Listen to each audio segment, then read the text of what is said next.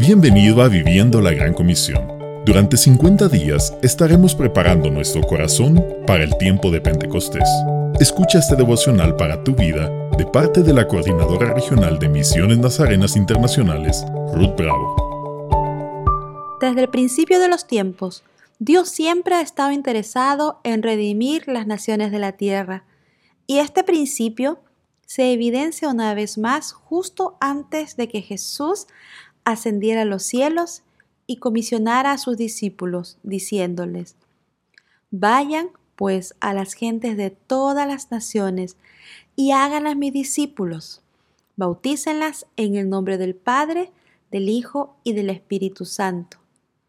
Semanas después, Pedro les transmite el mensaje.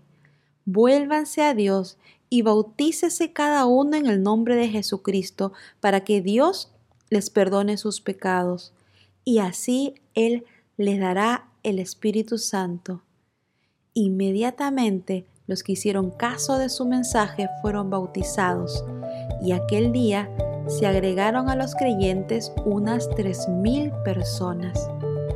Padre, oramos para que envíes discípulos fieles a compartir el mensaje de salvación a los que no te conocen de manera que puedan aceptarte como Señor y Salvador.